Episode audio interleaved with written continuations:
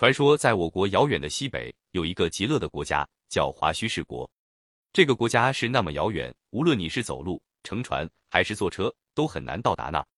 这个国家没有政府，也没有首领，而且一般人也没有什么欲望和嗜好，所以这里的人们不仅生活美满而幸福，而且寿命极高。他们落在水里淹不死，掉在火里烧不化，在天空如履平地。这里的人们可以说是生活在地上的神仙。在这个极乐的国土上，有个名叫华胥的姑娘。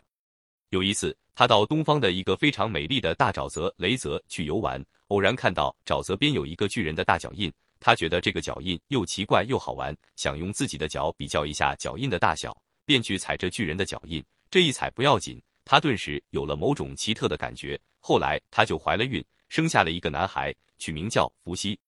雷泽的主神是雷神，在这里留下脚印的就是他。所以人们都说伏羲是雷神的儿子，他长得确实有些像雷神，是人面蛇身。说他是雷神的儿子，还因为他能沿着一道天梯自由自在的到天上去。后来伏羲成了东方的上帝，辅佐他的是手里拿着一个举尺的木神巨蟒，他和伏羲共同管理春天。伏羲为人类做出了很大的贡献，他曾经画出了八卦，这其中包括了天地万物的种种情况。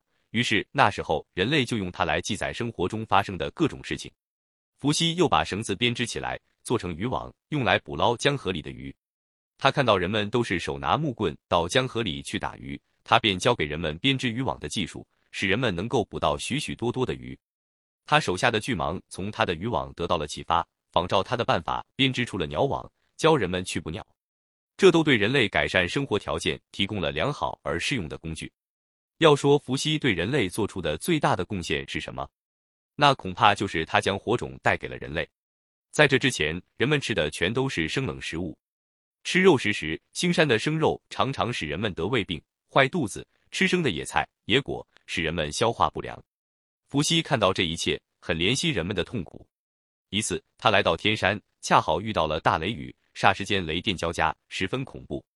突然，山林里燃起了熊熊的大火。原来是雷电把干枯的树木引燃了，有许多小动物被烧死。大火过后，伏羲食来这些小动物一尝，味道非常可口。